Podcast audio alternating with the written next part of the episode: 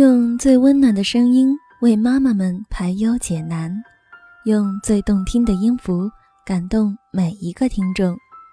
各位妈妈们，你们好，我是你们的朋友旮旯里的豆豆，欢迎收听妈妈 FM，更懂生活，更懂爱。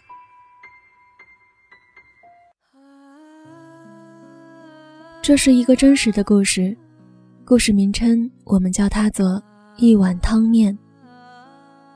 这个故事是十七年前的十二月三十一日，也就是除夕夜，发生在日本札幌街上一家北海亭的面馆里。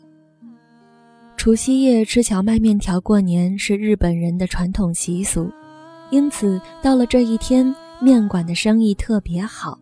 北海亭也不例外，这一天几乎整天都客满。不过到晚上十点以后，几乎就没有客人了。平时到凌晨，街上都还很热闹的，但这一天大家都早一点赶回家过年，因此街上也很快就安静下来。北海亭的老板是个憨憨傻傻的老实人，老板娘倒很古道热肠，待人亲切。除夕夜，最后一个客人走出面馆，老板娘正打算关店的时候，店门再一次轻轻地被拉开，一个女人带着两个小男孩走进来。两个孩子大约是六岁和十岁左右，穿着全新的一模一样的运动服，那女人却穿着过时的格子旧大衣。请坐。听老板这么招呼。那个女人怯怯地说：“可不可以来一碗汤面？”背后的两个孩子不安地对望了一眼。“当然，当然可以，请这边坐。”老板娘带着他们走到最靠边的二号桌子，然后向厨台那边大声喊着：“一碗汤面！一人份只有一团面，老板多丢了半团面。”煮了满满一大碗，老板娘和客人都不知道。母子三人围着一碗汤面吃得津津有味，一边吃一边悄悄地谈着：“好好吃哦。”哥哥说：“妈，你也吃吃看嘛。”弟弟说着夹了一根面条往母亲嘴里送。不一会儿吃完了，付了一百五十元，母子三人同声夸赞。真好吃，谢谢，并且微微的鞠了一躬，走出面馆。谢谢你们，新年快乐！老板和老板娘同时这么说。每天忙着忙着，不知不觉，很快的又过了一年，又到了十二月三十一日这一天，迎接新的一年，北海亭的生意仍旧非常兴旺。比去年除夕夜更忙碌的一天终于结束了。过了十点，老板娘走向店门前，正想将门拉下的时候，店门又再度轻轻地被拉开，走进来了一位中年妇女，另外带着两个小孩。老板娘看到那件过时的旧格子大衣，马上想起了一年前除夕夜最后的客人，可不可以？给我们煮碗汤面。当然，当然，请里边坐。老板娘一边带他们去年坐过的二号桌子，一边大声喊：“一碗汤面！”老板一边应声，一边点上刚刚熄掉的炉火。是的，一碗汤面。老板娘偷偷在丈夫的耳旁说着：“喂，煮三碗给他们吃，好不好？”不行，这样做。他们会不好意思的。丈夫一边这么回答，却一边多丢进半团面条到滚烫的锅子里。站在旁边一直微笑着看着他的妻子说：“你看起来挺呆板的，心地倒还不错嘛。”丈夫默默地盛好一大碗香喷喷的面条，交给妻子端出去。母子三人围着那碗面，边吃边谈论着那些对话。也传到了老板和老板娘的耳朵里，好香，好棒，真好吃！今年还能吃到北海亭的面，真不错。明年能再来吃就好了。吃完了，付了一百五十元，母子三人又走出了北海亭。谢谢，祝你们新年快乐！望着这母子三人的背影，老板夫妇俩反复谈论了许久。第三年的除夕夜，北海亭的生意仍然非常的好。老板夫妇彼此忙到甚至都没有时间讲话，但是过了九点半，两个人开始都有点不安了起来。十点到了，店员们领了红包也回去了，主人急忙将墙壁上的价目表一张一张往里翻，把今年夏天涨价的汤面一碗两百元的那张价目表重新写上一百五十元。二号桌上面。三十分钟前，老板娘就先放上了一张预约席的卡片，好像有意等客人都走光了才进来似的。十点半的时候，这三个母子终于又出现了。哥哥穿着国中的制服，弟弟穿着去年哥哥穿过的稍嫌大一点的夹克，两个孩子都长大很多。母亲仍然穿着那件褪了色的格子布旧大衣。请进，请进！老板娘热情地招呼着，望着笑脸相迎的老板娘，母亲战战兢兢地说：“麻烦，麻烦煮两碗汤面好不好？”“好的，请这边坐。”老板娘招待他们坐到二号桌，赶快若无其事地将那张预约席的卡片藏起来，然后向里面喊着：“两碗汤面。”“是的，两碗汤面，马上就好了哟。”老板一边应声，一边丢了三团面进去。母子三人一边吃面，一边谈着话，看起来很高兴的样子。站在厨台后面的老板夫妇也跟着感受他们的喜悦，内心也跟着喜悦起来。小陈和哥哥，妈妈今天要谢谢你们两个人呢，谢谢。为什么？是这样的。你们过世的爸爸所造成的八个人受伤的车祸，保险公司不能支付的部分，这几年来每个月都必须缴五万元。这个我们知道的呀，哥哥这么回答。老板娘一动也不动地静静听着。本来应该缴到明年三月的，但是今天已经全数缴完了。啊，妈妈，真的呀？嗯。真的，因为哥哥认真的送报，小纯帮忙买菜做饭，使妈妈可以安心工作。公司发给我一份全勤的特别奖金，因此今天就将剩下的部分全部缴完了。妈，哥哥真是太好了。不过以后请让小纯继续做晚饭，我也要继续送报纸。小纯加油！谢谢你们兄弟俩，真的谢谢。小纯和我有一个秘密，一直都没有跟妈妈您说。那是，嗯，十一月的一个礼拜天，小纯的学校通知家长要去参加教学课程。小纯的老师还特别附了一封信，说小纯的一篇文章被选为北海道的代表，将参加全国的作文比赛。我听小纯的同学说才知道的，因此那一天我代表妈去参观了。真有这回事？后来呢？老师出的题目是我的志愿，小陈是以一碗汤面为题写的作文，还当众读了这篇作文。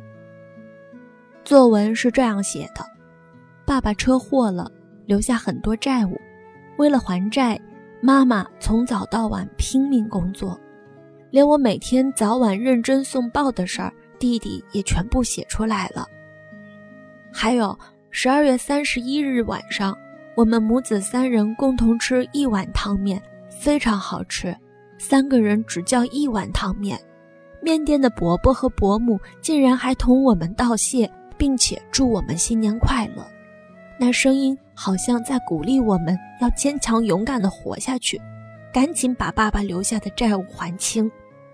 因此，小春决定长大以后要开面馆。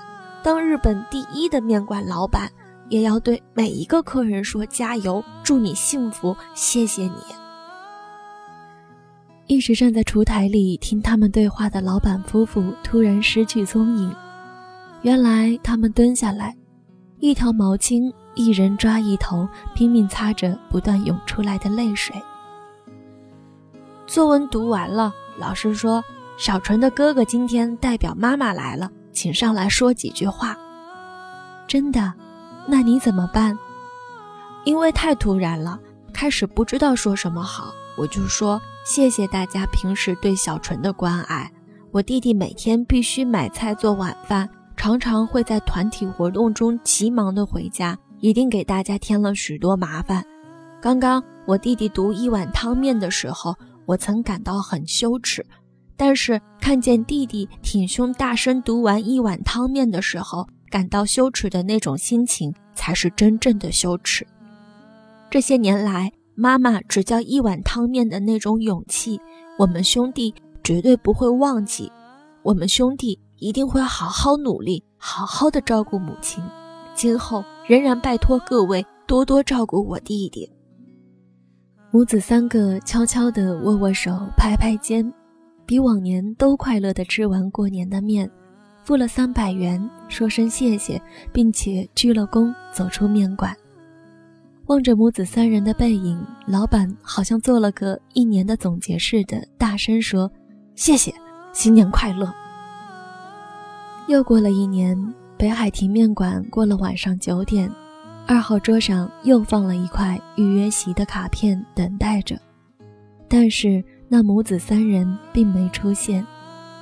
第二年、第三年，二号桌仍然空着，三个母子。都再没有出现。北海亭的生意越来越好，店内全部都改装过，桌椅都换了新的，只有那张二号桌仍然保留着。这究竟是怎么一回事？许多客人都觉得奇怪，这样问。老板娘就讲述关于一碗汤面的故事给大家听。那张旧桌子放在中央，对自己好像也是一种鼓励。而且说不定哪一天那三个客人还会再来，希望仍然用这张桌子来欢迎他们。那张二号桌变成了幸福的桌子，客人一个个传开去，有许多学生好奇，为了看那张桌子，专程从老远的地方跑来吃面，大家都特别的要坐那张桌子。又过了很多个十二月三十一日。北海亭附近的商店主人，到了除夕这天打烊以后，都会带着家眷集合到北海亭来吃面，一边吃，一边等着听除夕的钟声，然后大家一起到神社去拜拜，这是五六年来的习惯。这一天过了九点半，先是鱼店夫妇端来了一大盘生鱼片，接着又有人断断续续地带酒菜来。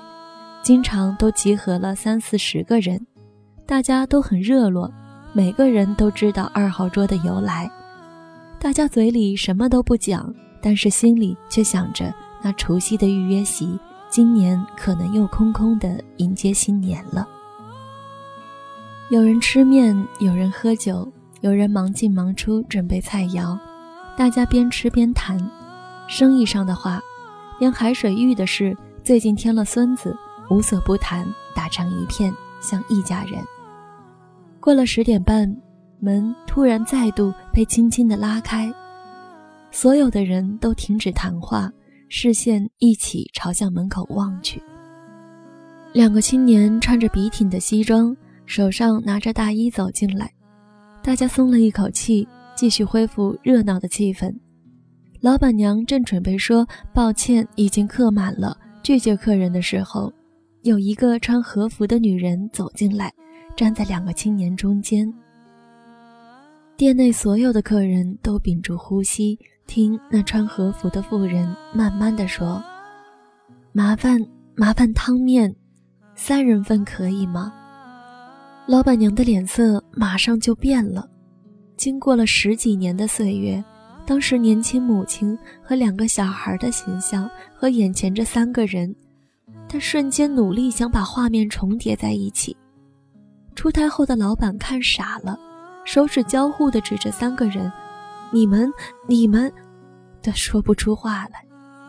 其中有一个青年望着不知所措的老板说：“我们母子三人曾在十四年前的除夕夜叫了一份汤面，受到那一碗汤面的鼓励，我们母子三人才能坚强家医院，顺便去父亲的墓前祭拜。和曾经想当面店大老板魏晨，现在在京都银行就职的弟弟商量，有一个最奢侈的计划，就是今年除夕，母子三人。”要来拜访札幌的北海亭，吃三人份的北海亭汤面。一边听一边微微点头的老板夫妇，眼眶里溢满泪水。坐在门口的菜店老板，把嘴里含着的一口面用力咯一声，整口吞了下去，然后站起来说：“喂喂，老板，怎么啦？准备了十年，一直等待这一天来临。”那个除夕十点以后的预约席呢？赶快招待他们呀！快呀！老板娘终于恢复神智，拍了一下菜店老板的肩膀，说：“欢迎，请。喂，二号店三碗汤面。”那个傻愣愣的老板擦了一下眼泪，应声说：“是的，三碗汤面。”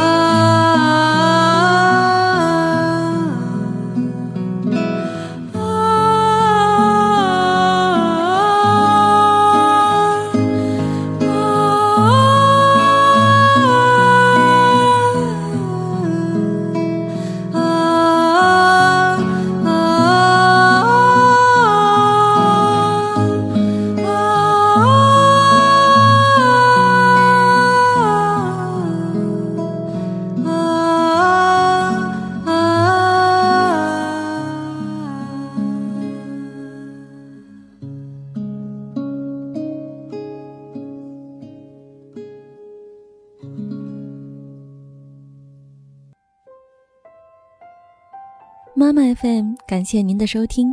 如果您想收听更多精彩的节目，可以在各大电子市场下载妈妈 FM App，也可微信关注我们的公众号“妈妈 FM”。